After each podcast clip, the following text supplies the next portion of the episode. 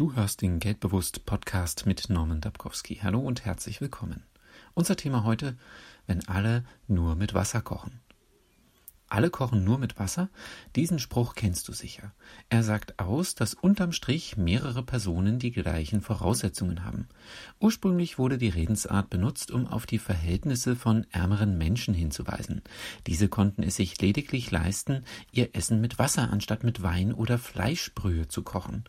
Und wenn sogar Dienstleister und Produkthersteller nur mit Wasser kochen, dann müssen diese eben auf andere Art und Weise den Unterschied ausmachen. Die Frage ist deshalb, ob der Dienstleister bzw. Hersteller für seine Sache brennt, ob er mit Leidenschaft dabei ist, ob er die Menschen begeistert. Warum ist die Einstellung wichtig? Ganz einfach. Manchmal entscheidet eine Kleinigkeit darüber, ob du einen Kunden gewinnst, Geld an der Börse verdienst, weiterempfohlen wirst, eine Chance bekommst.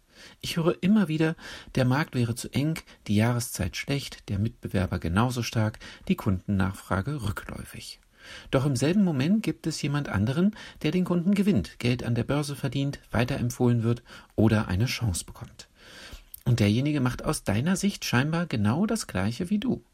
Du musst verstehen, es gibt viele Menschen, Anbieter, Firmen, die 100 Prozent geben, die ihr Geschäft verstehen, die Experten sind, die gute Arbeit leisten und dennoch den kürzeren ziehen. Die meisten bieten ein Produkt oder eine Dienstleistung, das es anderswo auch gibt. Die Frage ist daher, wo ist der Unterschied zu den anderen?